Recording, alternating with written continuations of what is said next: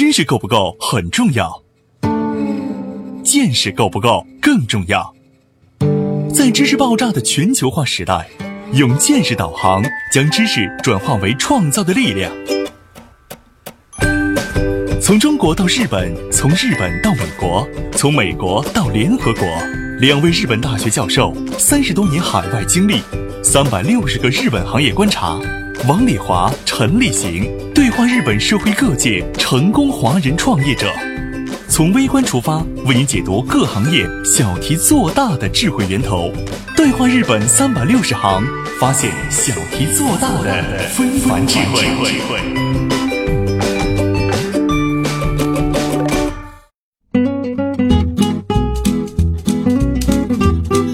大家好，欢迎您收听今天的对话日本三百六十行，发现小题做大的非凡智慧。我是王丽华。小刘你好，哎，你好，王老师，你好。啊，今天呢是这样，我们这个节目已经马上就一周年了，时间过得真快哈。我们的团队不光是我和陈老师在讲，而且还有幕后的策划团队。小刘呢是我们做这个节目的策划的负责人。今天我们和小刘来总结一下这一年的情况，好不好？哎，好的，王老师，好的，好的，非常荣幸哈，因为呃，我承担了一部分做这个栏目的策划的工作，嗯。啊，同时呢，我也是王老师和陈老师的忠实的听众，因为每 一期节目的内容，对我都有在非常仔细的在听，所以在这一年里边，呃，也在做这个节目，然后同时呢，也在过程里边。呃，学到了非常非常多的知识吧，和一些经验，所以所以非常感谢王老师和陈老师能够跟我们的听众朋友们，然后去无私的付出自己的时间和精力，去给我们分享这么多的呃智慧和这么多的一些有意义的内容。嗯，过奖了，过奖了，因为我们能够一起共同做这个事情，能够把这个事情坚持下来，而且在一年其中有很多听众也给我们许多很好的反馈，所以我觉得能够把这件事情做好，今后还能够持续下去，其实是我们团队共同合作的一个成果。所以呢，今后我们还继续好好努力，共同合作，做出更好的节目哈。嗯，对对对，好的好的。嗯，那么做了一年了，这一年呢，我们可以总结一下，最开始我们是怎么起步的，我们怎么想的，才开始做的。其实是准备期间也准备了几个月哈。呃我第一次去和我们这些团队的朋友们一起聊这个事情的时候，其实已经是一年好几个月前了哈。前一对对对前啊、所以我们在二零一八年启动呢是二月二十八号，所以马上就整整一周年了，就第一期节目到现在整整一周年了。我们在这个节目呢做的时候，其实团队成员都分布在各个不同的地方，就是我和陈老师在日本，我们也是相隔挺远的，不在一个地方，所以呢，这个后台策划，像小刘你们这个团队离得更远哈，是在国内在做更多的这个细致的工作，所以呢，你能够帮我们梳理一下我们这一年就是在做的过程中哈，什么是比较有收获的？你来总结一下可以吗？哎，好的，黄老师。嗯嗯，二零一八年的二月二十八号，我们节目刚好是一周年，呃，所以呢，今天呃也是跟王老师来共同做这期节目嘛，也是为了在我们一周年的时候，对我们整个对话日本三百六十行的节目，我们做一个回顾啊，也做一个复盘嘛，也同时呢，也是跟各位我们的听众朋友们。嗯。来去展望一下，或者说来汇报一下我们二零一九年，然后我们在栏目的内容上面，我们会去做哪一些方向的这样的一些工作吧，也算是给大家做一个预告。对我们做的这一年的内容，后台整理了一下具体的数字哈，你把这个数字报一下。嗯，行，好的。呃，报数字之前，王老师，我先跟听众朋友们先介绍一下，嗯我们这个栏目是怎么开始的？啊我想这个对 也是非常有意义的一个事情。嗯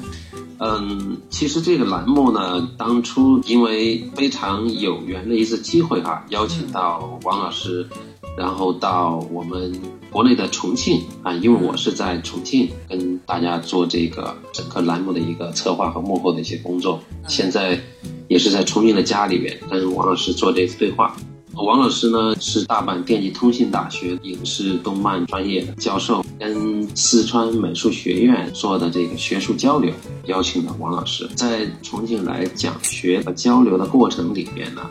然后跟王老师做了非常多的沟通，蛮感动的啊，就是。包括王老师在内，包括陈老师啊，我第一次开始知道啊、我们长期旅居在日本的一些华人呢，对我们国内的各方面的这个发展，然后是非常非常关心的，而且大家也投入了很大的精力、很大的激情，支援到国内的教育这些行业的发展。因为本身王老师你也是在做教育这个行业，对对，对，嗯那所以呢，我们也聊到，我们中国呢目前也是处在一个转型和升级的这么一个阶段嘛。嗯那所以面对各行各业，其实大家都面对一个挑战，同时呢，也面对一个就是自己行业的一个技术升级和服务升级的这么一个关键的一个节点上。对，呃，那日本呢，在整个这么多年的发展里边，也是积累了非常非常多的这样一些转型升级的经验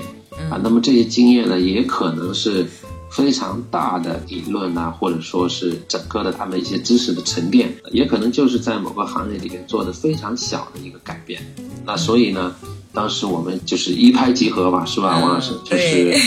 呃，对，希望说能够通过王老师和陈老师在日本的三十几年对各行各业的一个观察，然后能够把各行各业里边的一些经验、好的做法，然后我们能够去分享出来。对我，们当时就叫这个栏目是“对话日本三百六十行 ”，然后对，呃，中国我们也经常会说“三百六十行，行行出状元”。是，那、嗯对，那我相信这里面呢，就是中国对这句话的理解和解释呢，也是包含了很多的经验和一些好的一些做法的，嗯然后才能够在这个行业里面立足，才能够在这个行业做得久、做得长远、做到百年基业嘛。是我和陈老师呢，在日本的一些经验呢，想给国内的朋友分享。其实也是因为我们看到这三十年中国的发展这么快，各行各业呢都有不小的变化哈。呃，如果能够更多的接受一些国外的经验的话，那我们就可能更少的走弯路。这个理想是很宏大的，很希望能够 呃，很希望能够国内发展的更顺利、更好。当然，日本呢也不一定就是我们国内适合能够马上接受参考的东西，但是有很多我们作为从中国试点来看日本的一些经验呢，可能能够帮助到一些我们听众感兴趣的话题，能够有参考的价值的东西呢，给大家多参考一下，也是我们最初的初衷，传播一些消息信息。听了这些信息，你们的感受应该是有收获的，对吧？对对，肯定这个收获，呃，我自己感觉哈，因为我也不能代表所有的听众。从每一期节目呢，首先我都非常仔细的来听，嗯。我自己的感受呢，就从我们一八年播出的总共四十六期的节目内容嘛，嗯。然后也包含到日本非常多的行业。嗯。那在这里边，我自己的收获是非常非常大的。啊，呃，这个收获里面呢，你突然会觉得说，我有了一个，呃、好像知道除中国之外的，跟我们文化又非常相近的日本，它在与国际的接触和国际的联系上面，那么日本的各个行业是如何去参与国际的竞争的，然后是如何去参与到全球的这些行业的一个共建的，以及日本人民是如何来去生活的，以及他们在生活的这个过程里边呃涉及到的教育、医疗，然后这个房产，然后包括平时生活的一些文化，然后等等吧。我觉得在这个方面都给了我非常大的一个空间。呃，相对比之前在国内的一些生活和各个行业来说呢，我更加的知道说。啊，在外面是怎么样一个情况，就等于把这个空间和这个想象给扩大了。嗯，是这样的，因为日本其实和中国还是有很多相似的地方。日本从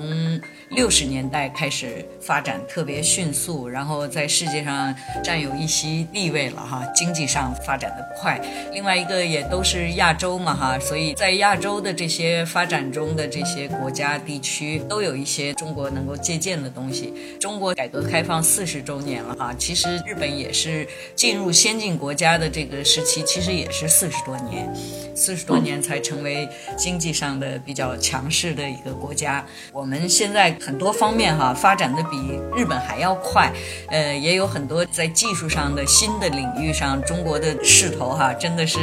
我们在国外的人就感到很幸福，就觉得是中国能够强大了，给我们也带来很多很多的好的影响。所以通过我们这个节目呢，虽然不一定马上能够说起到什么样的作用，但是至少听众听了以后，看待发展的势头应该怎么样去尽量减少弯路，应该是有一些帮助的。对对对，就是在这个里边，因为当空间一扩展之后。然后你对自己的定位，然后就会非常的清楚了。就是像刚才王老师您说的，就目前我们在一些行业上面，然后发展的非常快速，啊，但是同时呢，就是也不能骄傲，对吧？然后这个也包括我们每一个人的呃生活上面，所以我们去做一些横向的对比，我们扩大这个认知的空间之后呢，嗯，呃，就会发现我们是有很多很多方面。非常值得去向日本去学习的啊，包括科技方面的，也包括像经营的理念的，甚至于说如何去非常好的、非常幸福的去生活的，对啊，那么这一些方面都有非常多的。值得去学习的地方。对，所以我们这一年来还是得到了很多听众的支持的哈。对，刚才王老师你也在问我，然后刚好我也跟您来讲一下我后台的一些数据嘛。嗯。然后也是给各位听众，然后也做一些呃，对我们二零一八年这一年来节目播出啊宏观的一个认识。嗯。那我们在二零一八年二月二十八号开播，然后到现在。整整一周年的时间，呃，我们是总共有四十六期的节目，嗯，那目前呢，我们总的播放量呢是三点一万次，我们的粉丝数呢是在三千六百三十位粉丝，嗯，订阅我们栏目的一些听众呢，我们的订阅数呢是五百六十八个订阅，哦，呃，所有的三点一万次的播放里面呢。就是整体把我们节目听完了，那我们的完播率呢是在百分之五十点二一，也就是说有一半的听众，然后是完整的听完了我们每一期的节目。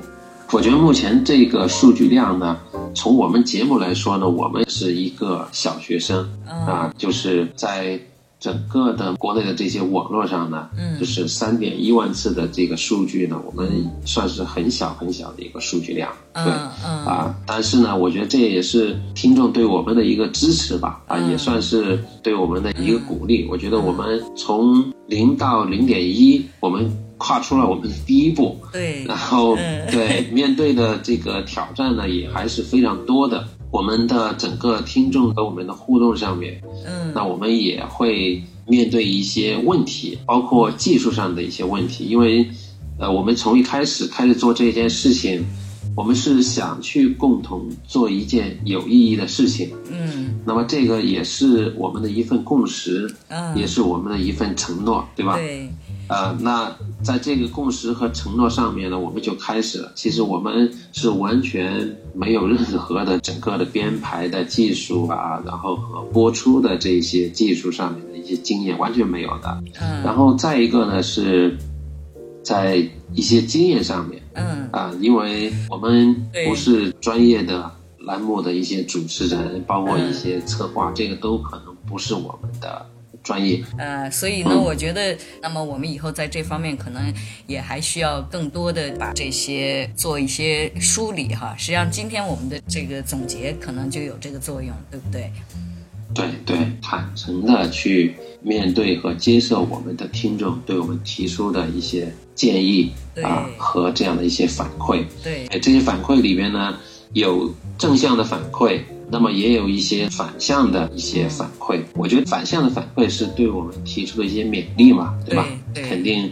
他也是非常想我们的这个节目能够越做越好吧，嗯，所以在这个里边呢，也是非常感谢听众跟我们去做的这一些互动，对。啊，那么后续呢，我们也希望听众能和我们多多的去进行互动，对，大家一起把这个栏目内容去做好，嗯，我们也非常虚心去听每一位听众的意见，嗯，是这样。其实二零一八年去做这个栏目开始，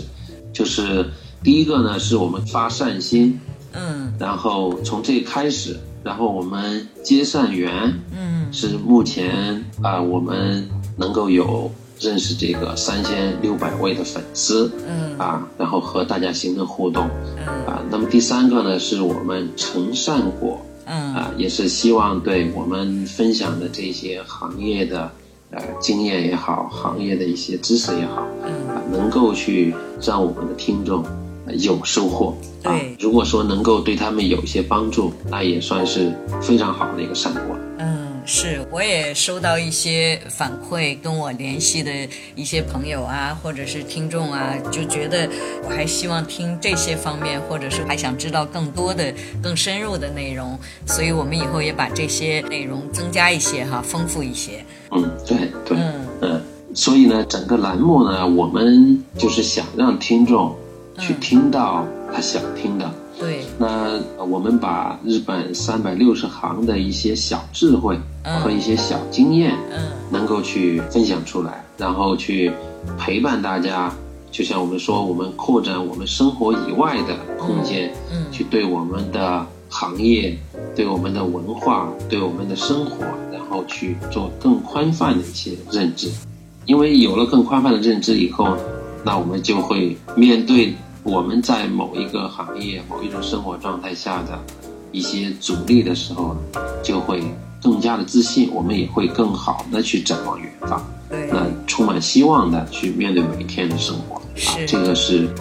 我们当初我们栏目的这个定位，发现小题做大的非凡智慧，对吧？我们就是希望去分享每一个行业里面，哪怕是我们观察到的非常非常小的。这样的一个经验。是这样，这就是我们做的啊。对，我现在主要是和陈老师在主持这个主要的内容哈。这个后半年呢，陈老师一直在写书，所以就是时间上比较难抽出来。然后呢，二零一九年陈老师又要去国外访学一年。陈老师跟我说到国外去，肯定也会关注很多。他本身就是做社会学研究的嘛哈。他去欧洲，在欧洲也会把一些体验和日本我。们虽然的这个这个题目叫对话日本三百六十行，他也会关注一些欧洲跟日本有哪些不同的一些比较，也会分享出来。所以，我们今天虽然陈老师没有参加我们的总结这一次哈，但是过一阵呢，陈老师会把他的一些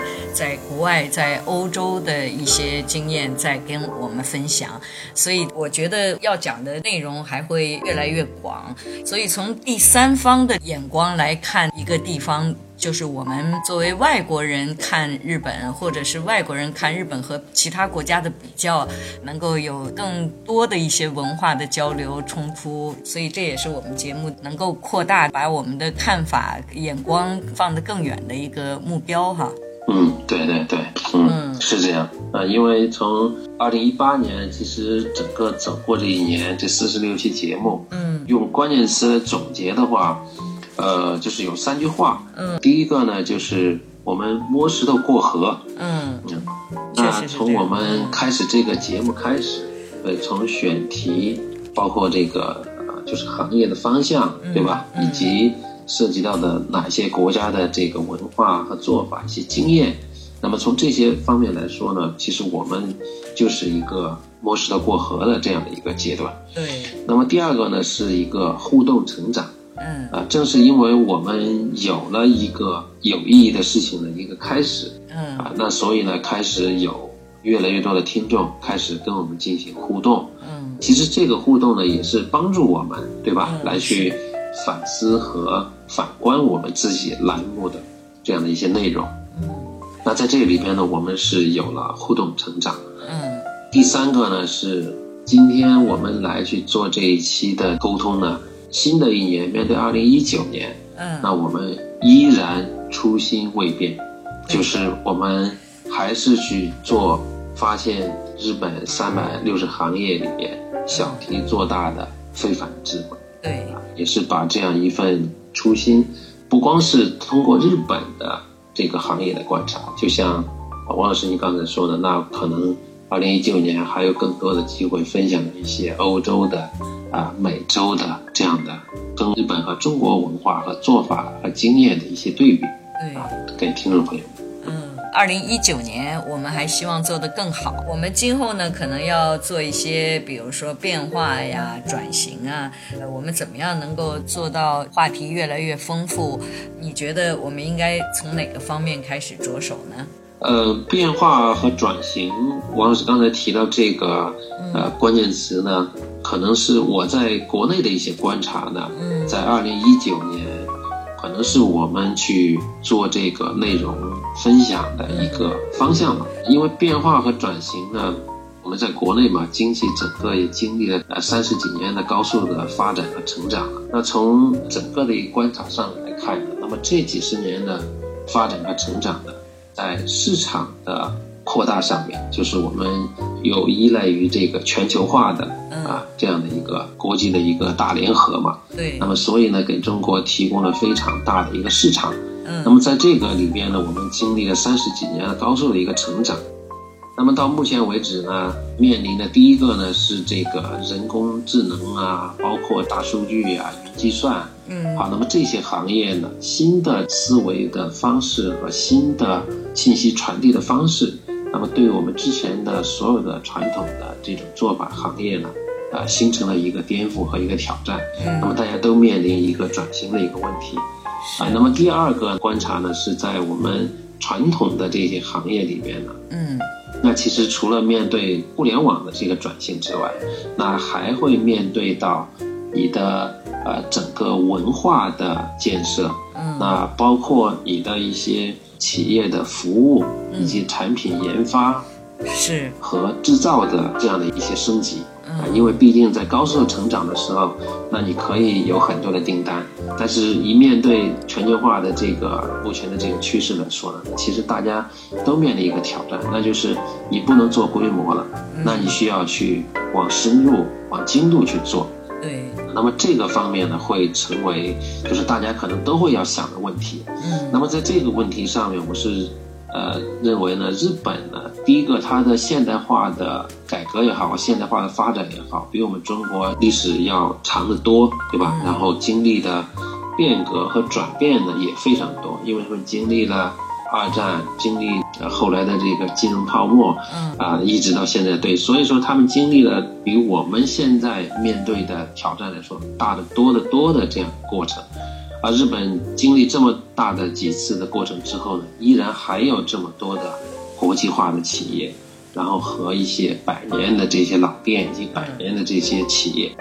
那所以在这上面，相信日本的各行各业在这里面呢是有非常多的经验的一个积累，是啊，包括啊技术上的、服务上的，嗯。那么这样一些经验的积累，对，所以我觉得在这方面，我们可以把啊这一方面的经验，然后可以去分享出来。嗯其实我们分享的也不会是说非常大的这样的一些经验，那我们叫小题做大嘛呃就是一些小的一些经验。嗯，日本现在呢，说句老实话，很多国内的发展很快的企业的人到这儿来看呢，接受的一些东西不是说日本有多么先进哈，而是说日本踏踏实实做事的这种方向方面。嗯，还有一个就是这个日本其实也在变。嗯，比如说日本现在人口老龄化，中国也有老龄化的问题嘛哈。但是日本现在的，比如说人手不足哈，因为这些状况的影响呢，日本也在想变。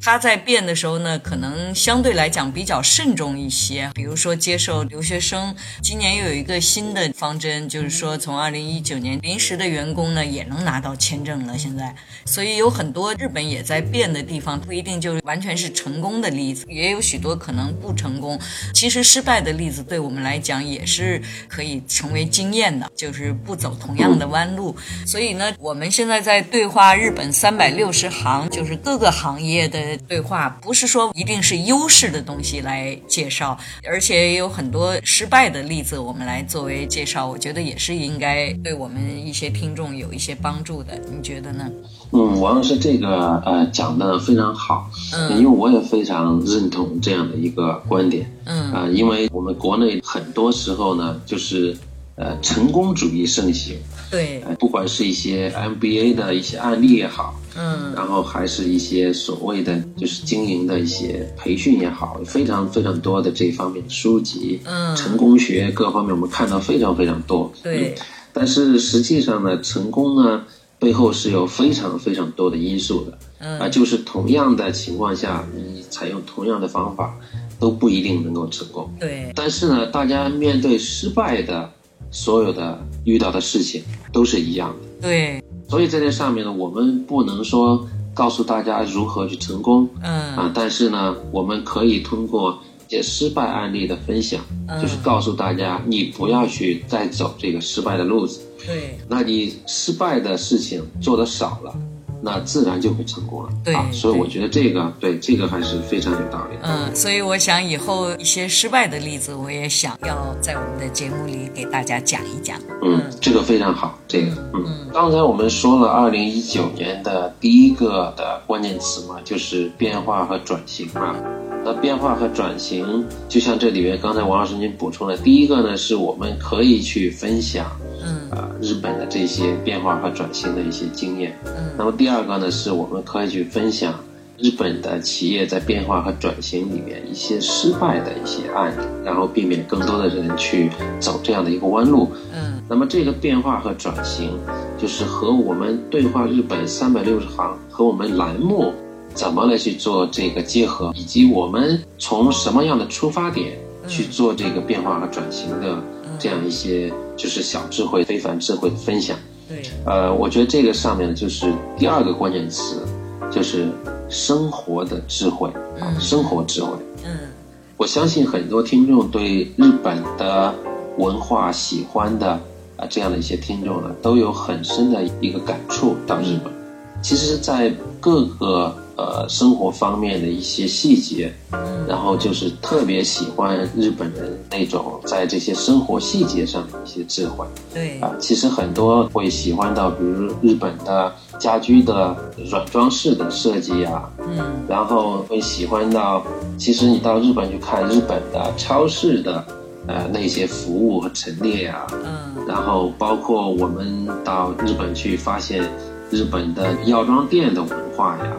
然后还有日本的酒的文化，包括也会去看到豆腐这种特别具象的生活里边的一个食品，在日本的这个超市啊，在日本的生活里边就是特别特别的多。对，啊，就是会 光是豆腐的种类都多有意思的这些种类啊，就是生活生活智慧的这个点啊。其实我说到我们可能在一九年第二关键词生活智慧呢，正是因为我们所有的企业。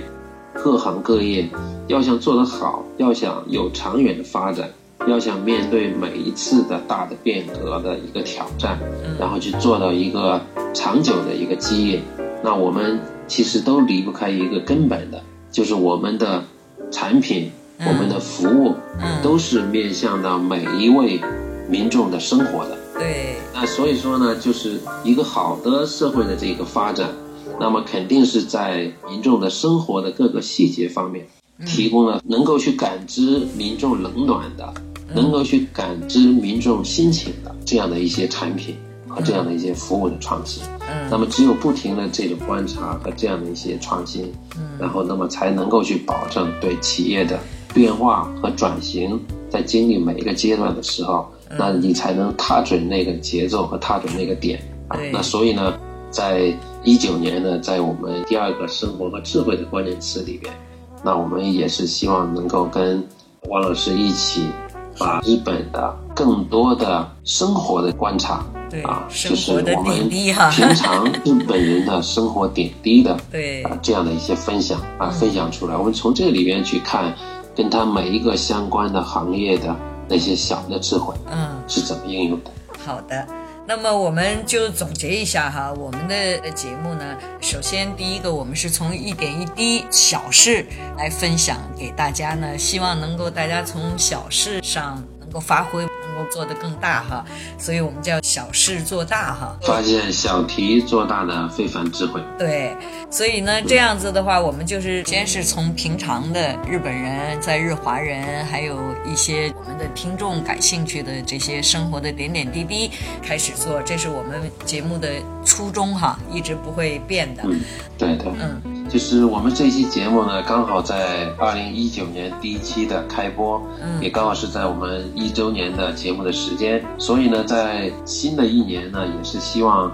更多的听众能够把您喜欢的、您感兴趣的这样的一些话题和内容，啊，希望在我们节目里面听到的。或者希望跟我们节目交流的啊，那可以在我们的节目给我们留言回复啊，也可以加入我们的对话三百六十行的微信公众号，嗯，然后来在微信公众号里面给我们留言。对，我在一八年跟有一些听众朋友哈，然后再去聊的时候呢，目前在国内就是我周边的一些听众，大家关注的话题和这个方向啊，也可能是一九年我们想要去做的一些方向，比如像。大家会关注日本的节日的这样的一些文化呀，嗯，因为到日本去以后，可能大家碰到日本的这个节日，对吧？然后会发现里面特别丰富的这样的一些内容，那大家会是非常感兴趣。